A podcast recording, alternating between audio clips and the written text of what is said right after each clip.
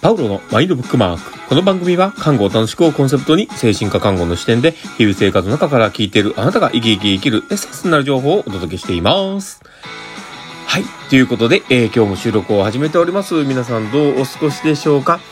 いや、今日は金曜日ということですね。皆さん、あの、花金という感じでどんな風に過ごしてあるんでしょうかね。今日は、あの、雨がね、今も降ってる感じがあるかなと思うんですけど、まあ、もしね、ビアガーデンに行こうとかいうふうにね、考えている人にとっては、残念な感じではあるかと思うんですけども、まあ、家飲みもね、したりとか、ちょっと他のことでね、楽しんでもらえたらいいのかなと思っております。で、えー、まあ、今日はですね、どんな話をね、しようかなってこう考えていたんですけど、えー、今日は、実はちょっと、あのー、漁師さんと話していたことの中で、あ、面白いなと思うことがあったんで、ちょっと話そうかなと思ってます。まあ、おもし、おも面白い、面白いというか、あの、あ、なるほどねっていう、ちょっと学びになるような回になるかなと思いますので、最後までお付き合いください。で、えー、その、何を話すかというとですね、えー、賢さの指すことの定義をどう見るかと。まあ、そういった話をしようかと思ってます。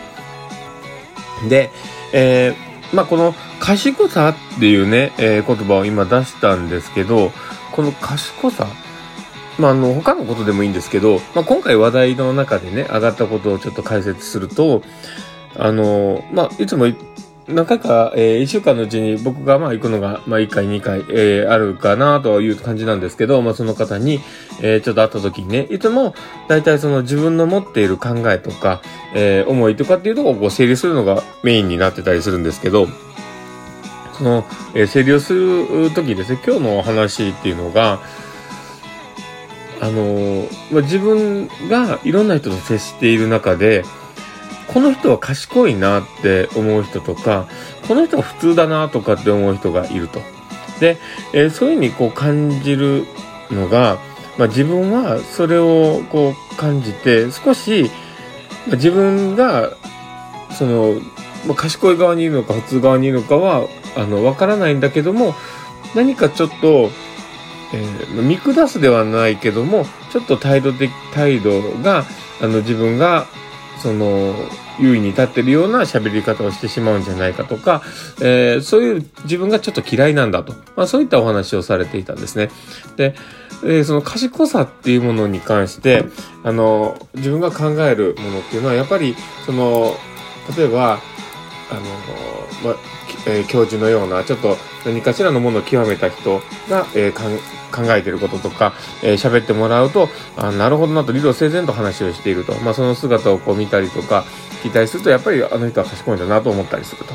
で、まあそういったね、話をしてくれたんですけどね。で、一方で、えー、お母さんとか、えー、まあ、身近にいる人っていうのは、まあ普通に見えると。まあそういうふうにこう、の話をしていて。で、ただそれはま大前提として自分が見えているもの、見えてないものがあるっていうこともある中で、え僕にはそんな風に少し感じてしまうんだというお話をされてたんですね。で、まあでも今の話をするだけでも十分賢いとは思うんですけども で、で、賢いんだろうなとも思うんですね。で、え自分の、まあ、考えてることというか自分が、え、感じていることをちゃんと言葉にできるっていうことだけでも僕はすごい立派なことだなとは思ったりするんですけど、まあそこに関してね、ちょっとディスカッションをしたんですよ。っていうのも、あの、まあ、この賢さっていうものに少し、あの、固着してそうだったんで、まあ、そこの話をね、少ししてみたんですね。で、え賢さってどういうふうにのところの賢さなんだろうと。で、えー、僕が少し提示をしてみた方が分かりやすいかなと思ったので、えー、一つはその大学とかにね行っておられるようなその知識をすごく持っているという、うそれを考えれる力があるということで、えー、賢さというふうに定義するのか、えー、それとも、あの、自分の立ち居振る舞いが、えー、その相手の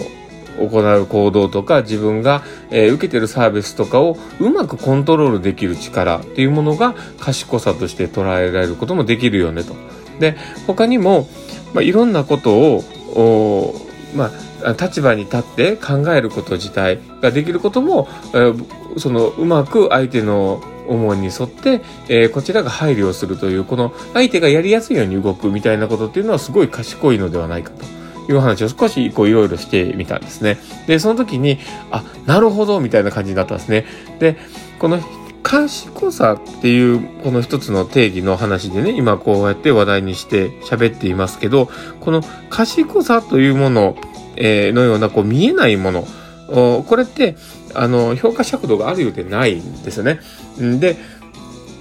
何かしらこの、この賢さというただのこの一つの定義だけで物事をね、話をすると、まあ、いろんな側面が、あまあ、の、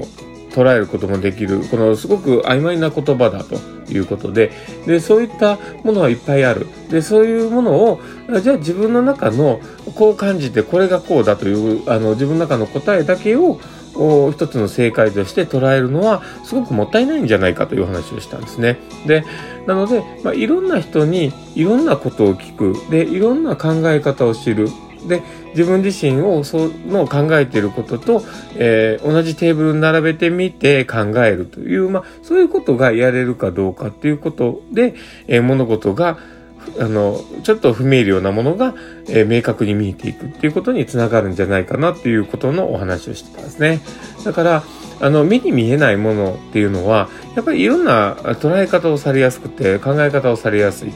で、どれも間違いではないけども、それ全部を考えてみ、えー、た中で、えー、総括的に判断をするっていうことってすごく大事なのかな。だ賢さ一つにとっても、全部こうひっくるめた賢さという、えー、一つのワードで、えー、物事を見たときに、み、あの、みんなそれぞれ、えー、特有のこう賢さを持ちながら生きているというふうにも見えるんじゃないかなというようなお話をしていました。で、えー、まあ、それをね、こう話をすることで、あ、なるほどなと。で、まあ、そういう、まあ、自分自身がこう、ちょっとこう、色眼鏡を見て、見ていた部分もある。だから、そこをちょっと、一つ、相手がなんでそういうふうに考えたのかとか、まあ、そういったとこも含めて、えー、少し、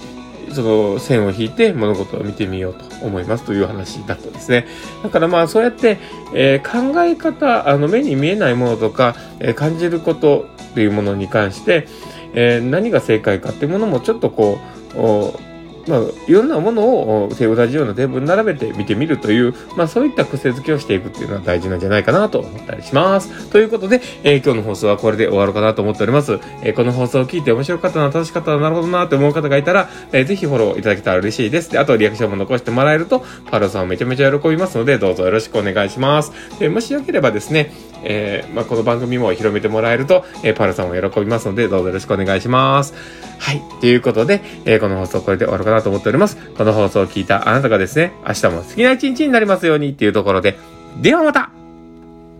明日もきっと素敵な日になりますよ。